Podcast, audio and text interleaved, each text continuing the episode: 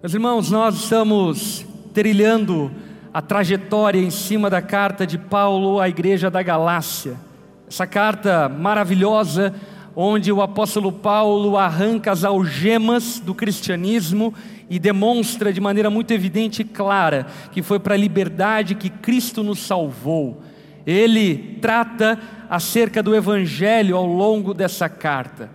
Essa carta de Paulo para a igreja da Galácia foi inclusive a grande mola propulsora para a reforma protestante com Martim Lutero, uma vez que ao estudar e ao ler a carta de Paulo à Galácia, o, o Martim Lutero ficou extremamente consternado com aquilo que estava sendo vivido pela igreja naquele contexto e levou-o a se libertar dessa escravidão religiosa imposta que nada tem de evangelho e nada tem de palavra de Deus. O apóstolo Paulo, ao longo dessa carta, ele vai trazendo diversas doutrinas valiosas acerca da graça de Deus, do Evangelho e da salvação que temos apenas por meio da graça e não através de méritos humanos, não através de esforço humano. Na última semana, para você que estava aqui, nós conversamos acerca das dores de parto, onde o apóstolo Paulo olha para a realidade da igreja da Galácia e vê que aquela igreja tão amada por ele, que ele investiu durante tanto tempo, dedicando-se ao pregar o Evangelho, dedicando-se ao amor àquela igreja, estava caindo, escorregando do Evangelho. Então o apóstolo Paulo escreve essa carta dizendo: Olha, meus irmãos, Viva o Evangelho, e o Evangelho é maravilhoso, o Evangelho é libertador, é cura.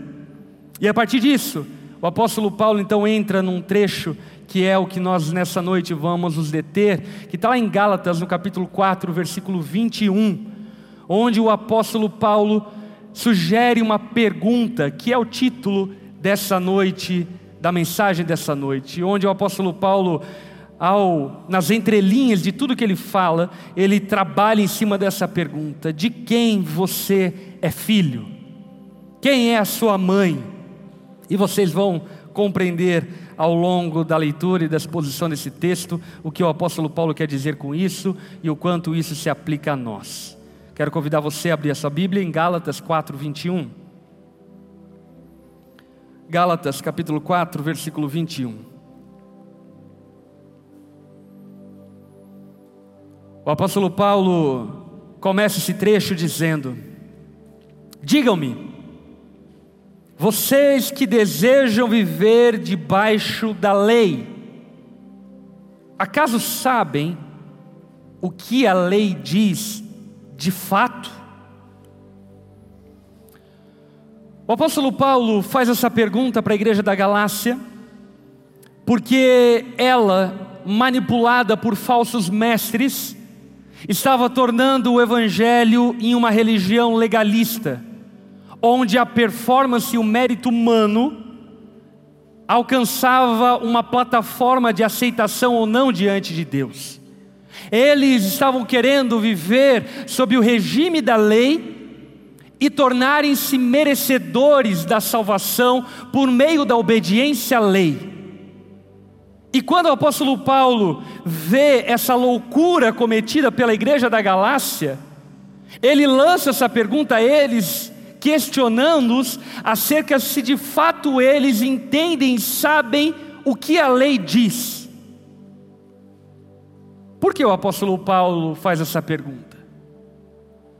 Porque se aquelas pessoas, e naquele contexto, se os judaizantes, e no contexto de Jesus, se os fariseus de fato conhecessem a lei, saberiam quem é Cristo. Mas por eles não conhecerem de fato a lei, eles não conheciam a Cristo. Jesus, em algum momento, chega para os fariseus que hateavam ele e questiona eles da seguinte forma: vocês se vangloriam dizendo que vocês obedecem à lei de Moisés. Muito bem, Moisés falava acerca de mim. Vocês dizem que submetem a Moisés. Muito bem, mas Moisés apontava para mim. Então, como vocês querem dizer que são filhos de Abraão, obedientes à lei de Moisés, submissos à profecia de Moisés, e não se submetem a mim. Na verdade, vocês não entendem absolutamente nada da palavra de Deus. Até porque, se os nossos olhos são abertos e o nosso entendimento é iluminado, nós conseguimos perceber, desde Gênesis capítulo 1, versículo 1, até o último versículo de Apocalipse, a graça de Deus e o caminho único e exclusivo por meio de Cristo para que possamos ser salvos e pertencermos à família de Deus. Moisés apontava para Cristo, Noé apontava para Cristo, os apóstolos apontaram para Cristo, Oséias apontava para Cristo, Malaquias apontava para Cristo, os profetas, os poetas, os cantores de salmos, todos eles falavam sobre Cristo, e é isso que o apóstolo Paulo está questionando aquela igreja: olha, se de fato vocês lessem, estudassem a Bíblia, vocês saberiam que é Jesus o suficiente mas na verdade vocês leem ela pela metade. Ou se leem ela, leem com uma má compreensão, viciada no seu orgulho e na sua arrogância, porque na verdade a lei de Deus aponta para a necessidade da misericórdia que obtemos apenas por meio de Cristo. O apóstolo Paulo deixa evidente para aquela igreja da Galácia é que na verdade eles estavam se envolvendo em falácias, em suposições e não exatamente na palavra de Deus. Se de fato nos atemos à palavra de Deus, se de fato crermos na palavra de Deus, certamente creremos no Evangelho de Cristo, certamente saberemos quem é Cristo, e jamais nos entregaríamos a uma prisão, usando a lei de Deus como meio de escravização. Paulo propõe um debate via cartas com aquela igreja para levá-los a um entendimento do que eles estavam fazendo, de qual era o caminho que eles estavam trilhando. Então ele continua no verso 22, quando Paulo continua dizendo: de acordo com as escrituras que vocês dizem ler, de acordo com as escrituras que vocês dizem examinar e conhecer, de acordo com a palavra de Deus, Abraão teve dois filhos. Um nascido de uma escrava e outro de sua esposa, que era livre. O filho da escrava nasceu segundo a vontade humana o filho da mulher livre nasceu segundo a promessa. Essas duas mulheres ilustram, são uma analogia de duas alianças. A primeira, Agar, representa o Monte Sinai, o monte onde a lei foi dada a Moisés, onde o povo recebeu a lei que os escravizou. E Agar, que é o Monte Sinai na Arábia, representa a Jerusalém de agora pois ela e seus filhos vivem sob a escravidão da lei. A segunda, Sara, representa a Jerusalém celestial. Ela é a mulher livre e é a nossa mãe. Como dizem as Escrituras, alegre-se, mulher sem filhos. Você que nunca deu à luz, grite de alegria. Você que nunca esteve em trabalho de parto pois a abandonada agora tem mais filhos que a mulher que vive com o seu marido. Vamos orar, baixe sua cabeça, feche seus olhos, vamos conversar com o Senhor. Senhor, nós somos tão gratos a Ti por podermos estar aqui, tão gratos a Ti por podermos ter a Tua palavra em nossas mãos e dessa forma nos libertarmos das suposições esotéricas ou ocultistas, das suposições das falsas religiões, dos falsos deuses, e nos apegarmos à sã doutrina, à palavra da verdade digna de confiança. Obrigado por esse privilégio, Pai. Obrigado por essa graça que nos foi dada.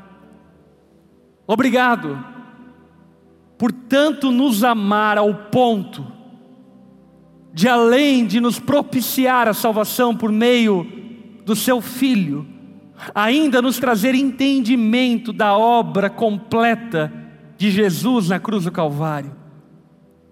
Nós te louvamos, Pai, por tamanho amor. Espírito Santo, fala conosco nessa noite. Dependemos completamente da Sua voz falando a nós, porque sozinhos nós não podemos e não conseguimos caminhar. Espírito Santo, ilumina o nosso entendimento, esclarece as nossas ideias, abra os nossos ouvidos, para que possamos ver, ouvir e enxergar a beleza da Sua maravilhosa graça. Liberta, Senhor, pessoas que talvez aqui no nosso meio supostamente estejam caminhando contigo, mas aprisionadas a princípios elementares deste mundo e não usufruindo da liberdade, da graça que o Senhor derramou sobre nós de maneira gratuita através de Cristo. Faça, ó Pai, essa obra em nós, para louvor e glória do Seu nome, Jesus, que nós oramos. Em nome de Jesus. Amém e amém. Os judeus, por tradição, se vangloriavam pelo fato de serem descendência de Abraão. Se você esteve aqui conosco nas semanas passadas, você vai se lembrar da promessa que Deus deu ao patriarca Abraão. Quantos lembram disso? E dada essa promessa ao patriarca Abraão, os judeus pensaram e entenderam e concluíram que na verdade essa promessa se tratava de uma linhagem sanguínea que os verdadeiros filhos de Abraão, ou seja, os descendentes genéticos de Abraão, seriam salvos, justificados e teriam uma nova vida. Eles se vangloriavam tanto disso, ao ponto de desprezarem os outros povos, desprezarem completamente outras etnias, outras culturas fechando-se em um gueto nacionalista e dessa forma preservando a sua cultura dentro desse gueto, imaginando e pensando que o Senhor dos céus e da terra havia restringido a salvação apenas àqueles que vieram da linhagem sanguínea e genética de Abraão. Quando nós lemos a palavra de Deus, em especial o Novo Testamento, nós percebemos que, na verdade, nunca teve a ver com a linhagem genética de Abraão, mas sempre teve a ver com a fé de Abraão. Abraão não é pai daqueles que nasceram do seu sangue, Abraão é pai de todos aqueles que tiveram a mesma fé que Abraão. Por isso que na infância muitos de nós cantamos: Pai Abraão tem muitos filhos. Tem muitos filhos ele tem. Eu sou um dele, você também. Louvemos ao Senhor. o povo judeu era vaidoso, nacionalista, exclusivista, segregário, separando-se das outras culturas e separando-se das outras nações, parte por uma questão de purificação, que Deus mesmo esperava deles, mas não compreendendo que o Senhor, Deus revelado a eles, na verdade é grande demais para ser Deus de uma nação. Ele é o Criador dos céus e da terra, Ele é aquele que era, aquele que há de vir, Ele é o Alfa e Ele é o Ômega, Ele é o Rei do universo, Ele é aquele que coloca as estrelas em marcha e que dita o ritmo dos rios e que controla o curso dos ventos. Esse Deus, tão grande, certamente não se restringiria a uma nacionalidade, porém, era a maneira como aqueles judeus interpretavam, ao ponto de, em certa ocasião, a Bíblia narrar a história do profeta Jonas. Quando Deus chega para Jonas e diz: Jonas, vá pregar o evangelho, a boa nova em Nínive para que eles tenham a oportunidade de se arrepender e, se arrependendo, possam voltar-se a mim. Jonas, sabendo que Deus era misericordioso e gracioso, ele vira para outro lado e vai para outra localização, porque não queria ir até Nínive pregar o evangelho, porque sabia que se ele se arrependesse, Deus os aceitaria. Você conhece a história? Jonas está fugido, o mar entra em fúria, os tripulantes do navio percebem que na verdade tem alguma coisa a ver com aquele homem que está ali. Jonas então se declara: É, é eu mesmo que estou fugindo de Deus. Ele é lançado no mar, engolido por um grande peixe, fica no ventre do peixe durante três dias, depois é cuspido fora. Então, teimosamente, vai pregar o evangelho em Nínive. E quando ele chega lá, o que acontece? Os ninivitas se arrependem, dos seus pecados, vestem roupas de saco, se humilham lançando-se ao chão, clamando pela misericórdia de Deus, e Deus os perdoa. Por quê? Porque Deus não é nacionalista, servimos ao Rei do universo. Deus não é brasileiro, Deus não é americano, não é europeu, não é ocidental nem oriental. Deus é aquele que está sentado no trono do universo e reina sobre tudo e sobre todos. O único Deus, aquele que era, que é e há de vir. A partir disso, então, a partir desse orgulho nacionalista cultivado no coração e na mente dos judeus, o apóstolo Paulo, nesse trecho, sugere uma analogia aos Gálatas, que estavam de alguma forma querendo retornar à lei, querendo retornar a uma mentalidade performática e meritória, para que então obtivessem a bênção de Deus. Quando eles tentam voltar esse caminho, Abraão então sugere a seguinte questão: Ok, vocês dizem que é, são filhos de Abraão, certo? Certo. O problema é que Abraão teve dois filhos. que filho é você? De qual mãe você nasceu? Tudo bem, você é filho de Abraão, você se exalta por causa disso. Você se vangloria porque é da descendência de Abraão. Legal. Abraão teve dois filhos. Quem é você? Abraão teve dois filhos de duas mães, Sara e Agar. Quem é a sua mãe? O que Abraão aqui, o que Paulo aqui tenta trazer à tona, é que não basta ser filho de Abraão, é necessário também ser nascido da mãe correta, porque bem sabemos, ao estudar a palavra de Deus, que Abraão teve Isaac e Ismael. Isaac, o filho da promessa, Ismael, o filho do orgulho, da arrogância e da presunção humana. Se você não conhece essa história, basicamente, resumidamente, a Bíblia narra a história do patriarca Abraão dizendo que Deus chegou a ele, o abençoou e disse que ele seria pai de multidões, porém ele era velho. Sua esposa era estéril, ou seja, era impossível que Abraão fosse pai nessas condições. Abraão creu nessa promessa. Porém, ao andar da carruagem, Abraão começa a ficar meio pesado, porque ele fica pensando: ok, Deus vai me dar um filho, mas a minha mulher é estéreo. Quer saber? Eu vou dar uma ajuda para Deus. Agar era serva de Sara, servia na sua casa.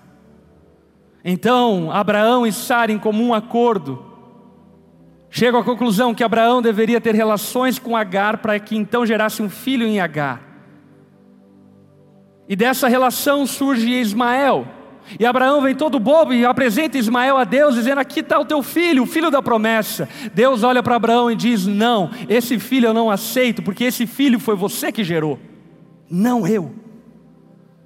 O filho da promessa sou eu que irei gerar. Então, passado algum tempo, Abraão tem relações com a sua esposa, aliás, maridos, coisas que se fazem, e de maneira inesperada, sobrenatural e surpreendente, Deus concede o filho à mulher estéril, mesmo Abraão sendo velho. E diante desse quadro, então, Paulo está levantando essa pergunta para a igreja da Galácia: vocês querem viver debaixo da lei dizendo que são filhos de Abraão? Tudo bem. Agora, a pergunta é: quem é sua mãe? Que tipo de filho você é? Diante dessa relação entre a graça e a lei, existem quatro tipos de pessoas. Preste atenção. Primeiro tipo de pessoa são aquelas que cumprem a lei e dependem dela. Aquelas que genuinamente se esforçam por fazer tudo que é certo, para dar uma carteirada diante de Deus e dizer: Olha como eu sou bom. É claro que essas pessoas não conseguem observar toda a lei em plenitude e tropeçam em erros, em pecados que todos nós cometemos. Existe um segundo tipo de pessoas aquelas que desobedecem à lei e também dependem dela, ou seja, elas realmente querem viver uma vida perfeita aos olhos de Deus e se esforçam por viver essa vida perfeita, mas sabem que não são perfeitas, então, em diante dessa imperfeição, elas ficam oprimidas diante de Deus, porque acreditam que serão aceitas ou rejeitadas por base nos seus méritos. Também existe um terceiro tipo de pessoa, aquelas pessoas que desobedecem à lei e não dependem dela. Ou seja, estou pouco me lixando.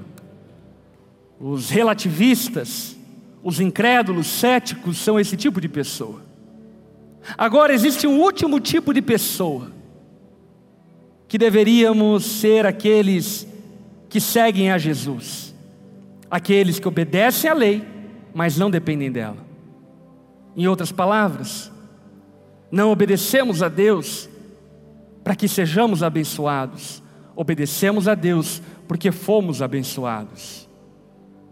Não obedecemos a Deus para que sejamos salvos, obedecemos porque fomos salvos. Vivemos em retidão não para que o céu se mova em nosso favor, vivemos em retidão porque o céu já se moveu em nosso favor e fomos abençoados com toda sorte de bênção nas regiões celestiais por meio de Cristo Jesus. Diante desse paradoxo, nós encontramos essa figura e essa analogia usada pelo apóstolo Paulo, que é Ismael, Isaac, Agar e Sara. Quem é Ismael?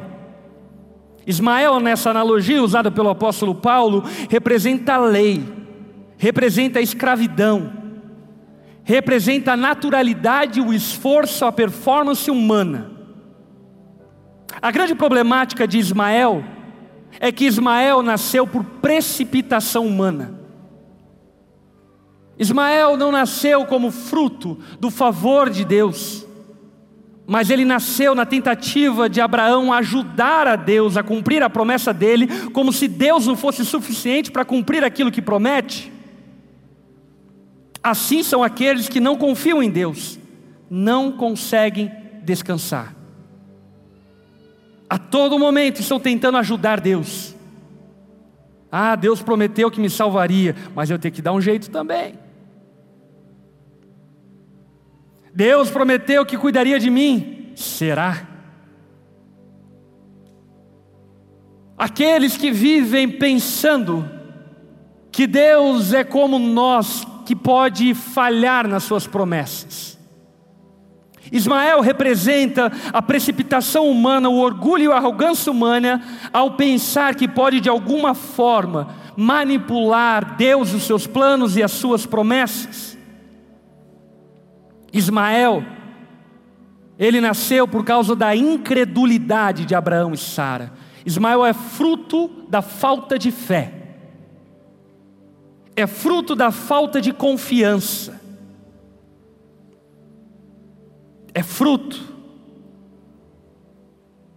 de um sentimento de que Deus não é fiel para cumprir o que promete. Ismael nasceu segundo a carne, ou seja, nasceu como fruto do esforço humano, não do favor de Deus. Aqueles que verdadeiramente são filhos de Deus, não nascem na fé como fruto do seu esforço, mas nascem da fé como fruto da graça de Deus, de maneira inesperada, abrupta, sobrenatural e milagrosa. Deus os encontra e nos salva de uma hora para outra, nossa vida não é mais a mesma. Por quê? Porque nos esforçamos muito? Não, porque muito fomos amados. Porque somos bons? Não, porque Deus é muito bom. Porque somos fortes? Não, porque o nosso Pai é todo-poderoso e pode todas as coisas e cuida de cada um de nós e transforma-nos segundo a sua glória. O cantor da banda U2, Bonovox, ele fala algo que diz muito a respeito disso. Ele diz o seguinte: pare de pedir que Deus abençoe o que você está fazendo, descubra o que Deus está fazendo, porque isso já está abençoado. Essa frase de Bonovox, casado com o que estamos falando, demonstra a nossa postura diante de Deus. Ismael representam aqueles que até acreditam, mas sinceramente, honestamente não creem. E dessa forma, tudo que fazem é fruto da sua carne e não da sua confiança. Sabe qual é o problema disso? O problema disso é sua vaidade. O problema disso é sua vanglória e orgulho. Porque no fundo todos nós deveríamos saber que toda boa dádiva vem de Deus. Mas aqueles que são como Ismael, nessa analogia do apóstolo Paulo, ao conquistarem algo, eles olham para si mesmo e dizem: aplaudam-me, porque eu sou uma pessoa muito boa.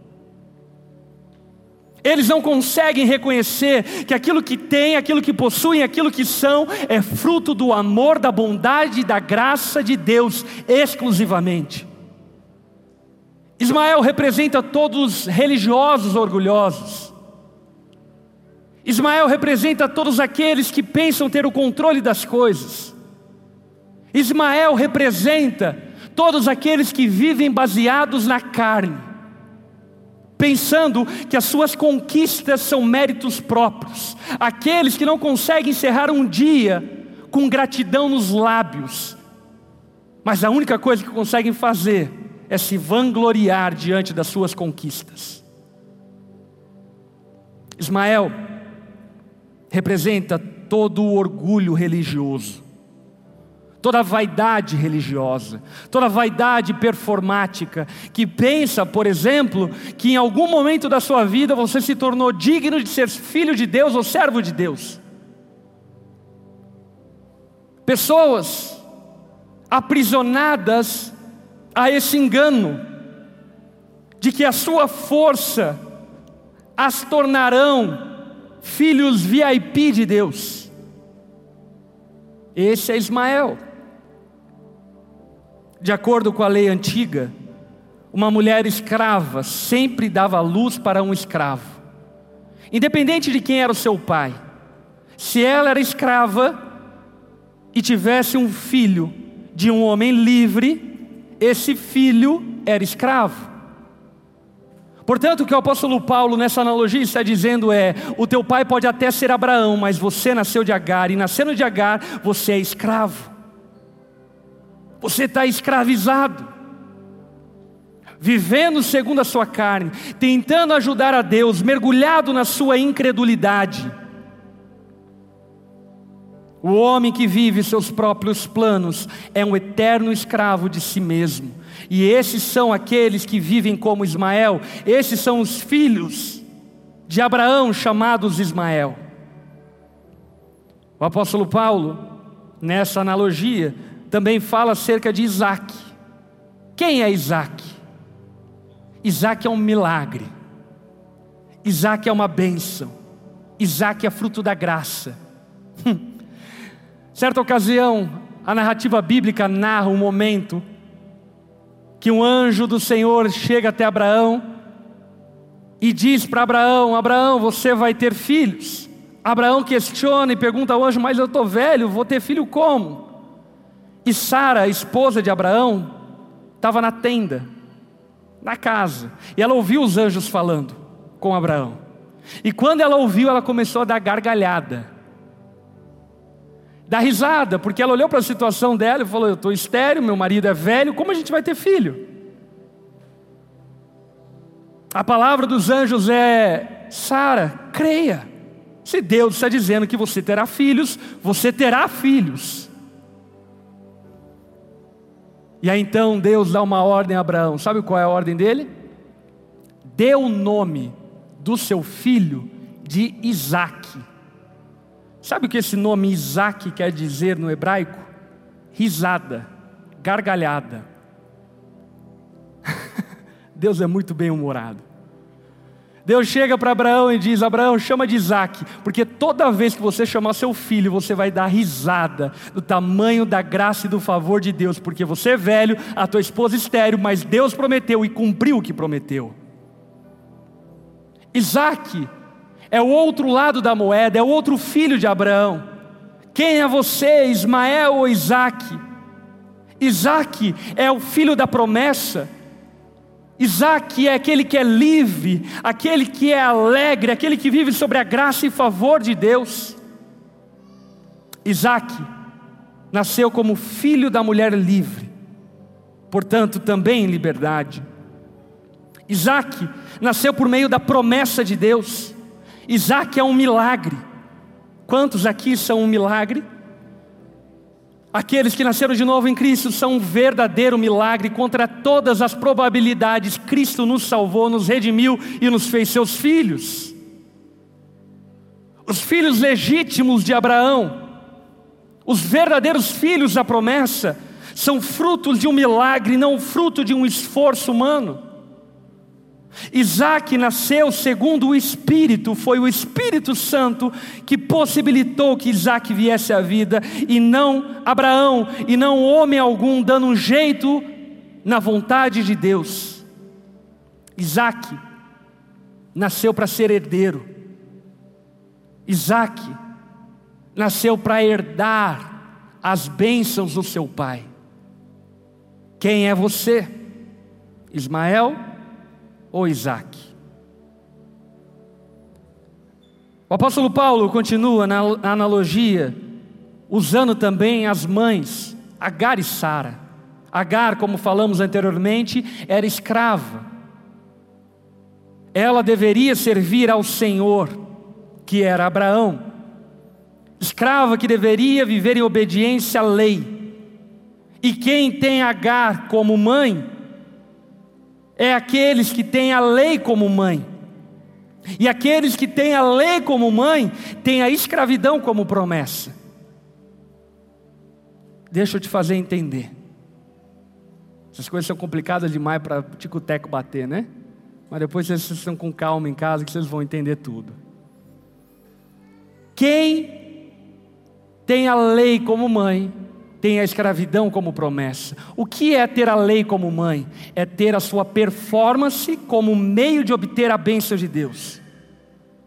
Aqueles que vivem baseados na sua performance, no seu mérito, para poderem ter comunhão com Deus, para poderem pertencer a Deus, para poder crer na salvação, para ter relacionamento com o Senhor, para poder pertencer à igreja. Esses que vivem dessa forma, na verdade, têm a escravidão como promessa e são escravos de si mesmos, escravizados nas suas performances, nos seus méritos e jamais usufruirão da graça e do favor de Deus. Agar, como disse o apóstolo Paulo no verso 25, é símbolo do Monte Sinai e da Jerusalém atual. O Monte Sinai apontam para a lei, a Jerusalém atual apontam para um reino do mundo. E essa é Agar. Os filhos de Agar podem obter apenas as bênçãos daqui e agora. Os filhos de Agar são escravos da lei e da sua performance. Agar sempre gerará filhos para a escravidão. Diferentemente, Sara. Quem é Sara? Sara é a mulher livre. Sara é a Jerusalém celestial, ou seja, aqueles que nascem segundo a promessa não precisam ter reinos terrenos, porque eles sabem que o reino dos céus pertence a eles. Os filhos legítimos de Abraão, ou seja, os filhos de Sara, não estão aprisionados às bênçãos terrenas, mas estão esperançados nas bênçãos celestiais que nos foram prometidas pelo Senhor, que é fiel para cumprir. Sara é a mãe de todos aqueles que creem. Todos aqueles que creram no Evangelho, receberam a Cristo, o aceitaram, deu-lhes o direito de se tornarem filhos de Deus. Sara é a mãe de muitos filhos. Sara é a mãe de todos aqueles que creem. Portanto, perceba, o que Paulo está sugerindo para a igreja da Galácia é o seguinte: de fato, existe uma promessa de que a descendência de Abraão seria abençoada. Ok. Abraão teve dois filhos, Ismael e Isaac. Quem é você? Você é Ismael ou você é Isaac? Você vive baseado na força da sua carne ou na força do espírito? Você vive mergulhado na incredulidade ou você confia no amor de Deus, na bondade dele, na sua graça? Você vive tentando ajudar a Deus, ou você vive confiando em Deus e submetendo-se a Ele? Quem é você? Você diz que é filho de Abraão, filho de Deus, ok, mas quem é sua mãe? Abraão gerou Ismael de Agar, ele gerou Isaac de Sara. Quem é sua mãe? Porque se a sua mãe for Agar, você é escravo. Agora, se a sua mãe for Sara, você é livre. Se a sua mãe for Agar, você pertence a essa terra, mas se a sua mãe for Sara, você pertence à pátria celestial. Obviamente que tudo isso é usado pelo apóstolo Paulo como analogia para que a igreja da Galácia refletisse e nós refletíssemos como estamos vivendo a nossa fé. Porque se estamos vivendo a nossa fé fundamentado e baseado naquilo que merecemos, naquilo que somos, na força do nosso braço e não na confiança sobrenatural de Deus, certamente somos Ismaéis, filhos de Agar, e não Isaques, filhos de Saras. A partir disso, o apóstolo Paulo chega no versículo 28 do capítulo 4. Se a tua Bíblia está aberta, acompanhe a leitura. E vocês, irmãos, são filhos da promessa como Isaac. Ismael, o filho nascido da vontade humana, perseguiu Isaac, o filho nascido do poder do Espírito. E o mesmo ocorre agora. Mas o que diz as Escrituras sobre isso? Livre-se da escrava e da filha dela, pois o filho da escrava não será herdeiro junto com o filho da mulher livre. Portanto, irmãos, não somos filhos da escrava, somos filhos da mulher livre. Eu não sei se você está entendendo que o apóstolo Paulo, nesse final de capítulo, traz como desfecho. O que ele traz como desfecho é: até aqui usei analogia, crente Ismael, crente Isaac, crente filho de Agar, crente filho de Sara. Mas a notícia que eu tenho para dar para vocês é: na verdade, Ismael não é filho de Deus. O filho de Agar não é filho de Deus. São apenas os Isaques e os filhos de Sara que pertencem a Deus e têm a herança como promessa sobre a vida deles. A partir disso, o apóstolo Paulo nos traz à luz três coisas que eu quero aqui falar a você para que encerremos essa mensagem. A primeira coisa é a segurança aos crentes, afirmando que somos filhos de Deus. Quantos aqui conheceram a Jesus de forma sobrenatural? Esses éramos nós, perdidos nas nossas ideias, perdidos no mundo sem esperança alguma, mas sobrenaturalmente Cristo nos gerou Sobrenaturalmente Ele nos salvou, e o que o apóstolo Paulo está dizendo é uma boa notícia: todo aquele que creu em Cristo e por esse motivo nasceu de novo, é um filho legítimo de Deus, é filho da promessa, a herança do Pai está o aguardando, porque ele pertence ao Pai, e o Pai está preparando moradas para cada um desses filhos. A segunda coisa pontuada aqui pelo apóstolo Paulo, que eu quero deixar também no coração de vocês, é um alerta. Qual alerta? A palavra nos alerta de que, assim como Ismael perseguiu Isaac, assim também os filhos da lei perseguirão os filhos da promessa. O que o apóstolo Paulo aqui está dizendo é: aqueles orgulhosos, arrogantes, presunçosos, que vivem fundamentados, arregimentados no seu próprio esforço, confiando em si mesmo, não no Senhor, aqueles que pensam serem bons, aqueles que se vangloriam a partir das suas obras, esses sempre irão perseguir aqueles que são livres. Essa é uma alerta, uma alerta para mim e para você.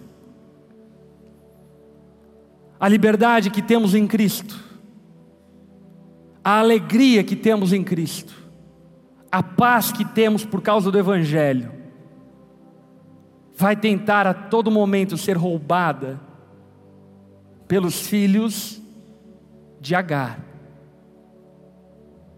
por Ismael. Como isso acontece na prática? Ah, você é crente e faz aquilo?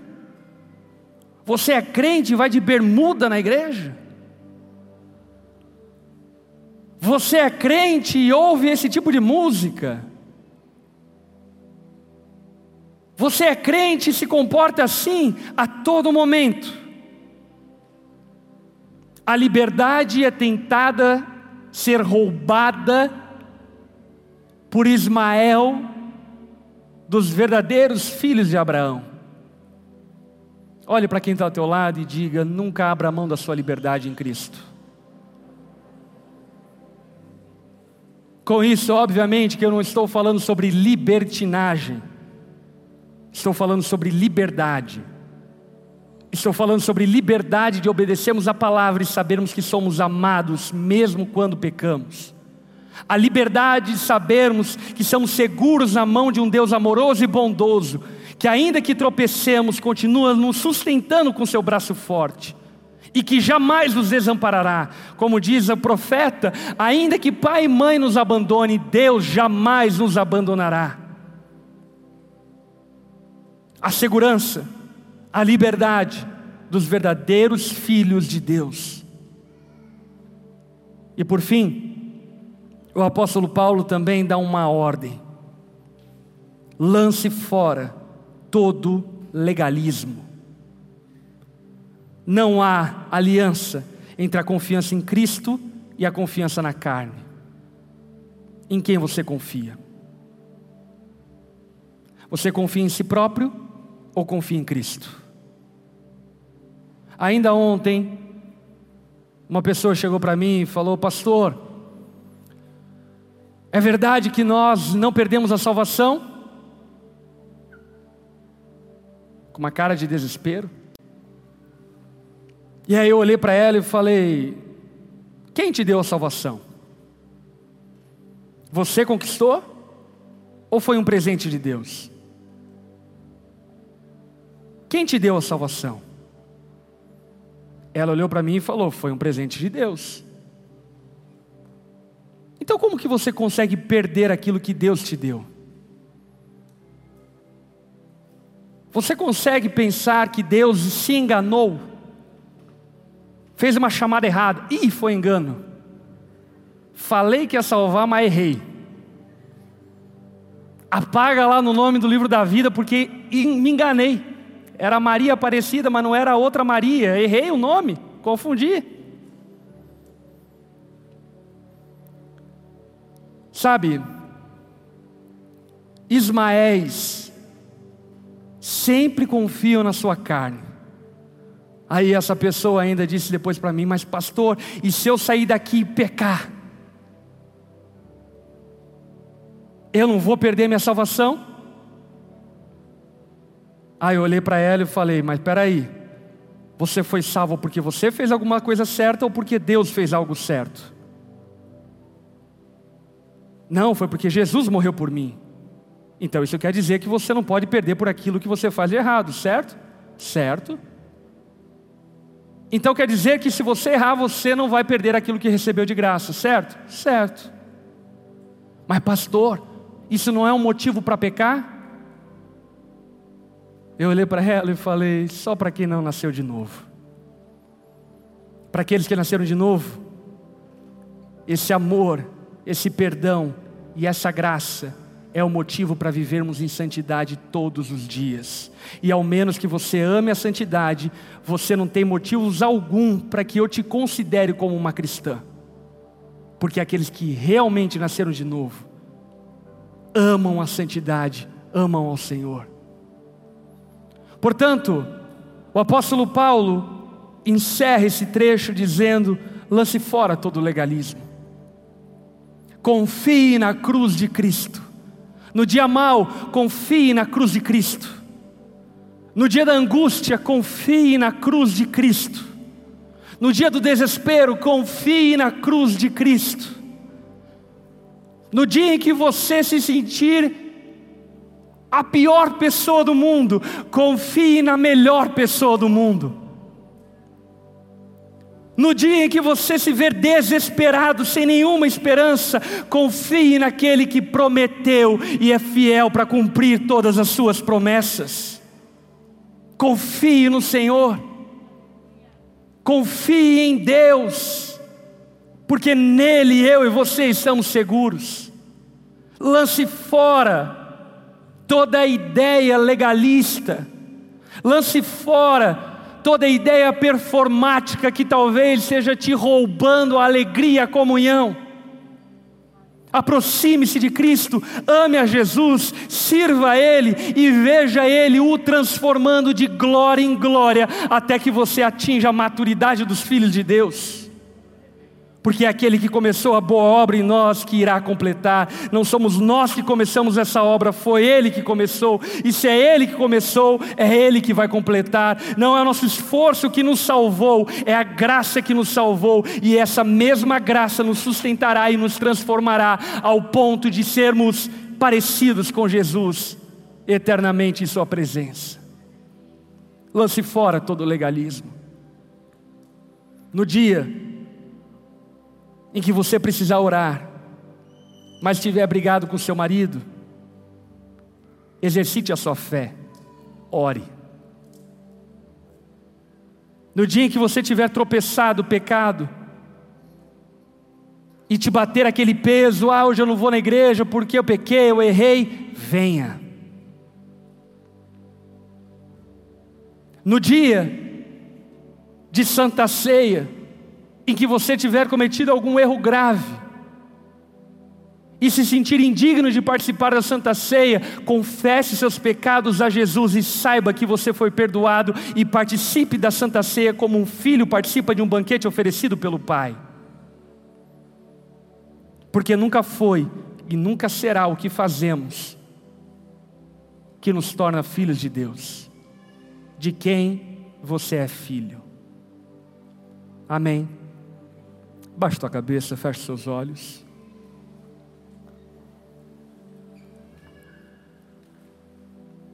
A partir disso, eu acredito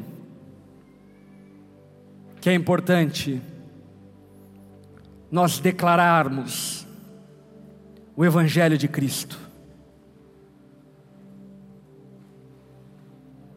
Porque Deus amou o mundo de tal maneira que deu seu Filho unigênito para que todo aquele que nele crer não pereça, mas tenha a vida eterna. Todos aqueles que creram, que o receberam, deu-lhes o direito de se tornarem filhos de Deus, no qual não nasceram pela carne ou pela vontade humana, mas pela vontade de Deus. Talvez até hoje você viva como Ismael. Você vive pensando que Deus tem uma espécie de termômetro moral que te faz aceito ou rejeitado. E você vive nessa gangorra espiritual, ora aceita, ora rejeitada, ora amado, ora odiado.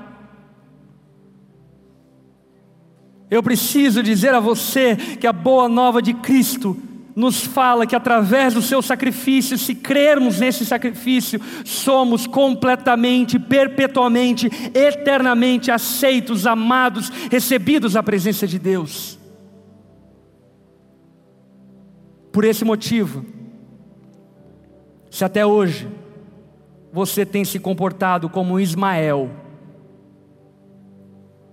Chegou a noite de você se transicionar e se tornar de fato Isaac, filho da promessa.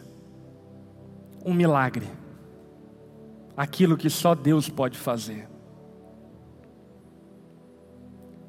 Se você, até hoje, tem confiado no seu esforço próprio,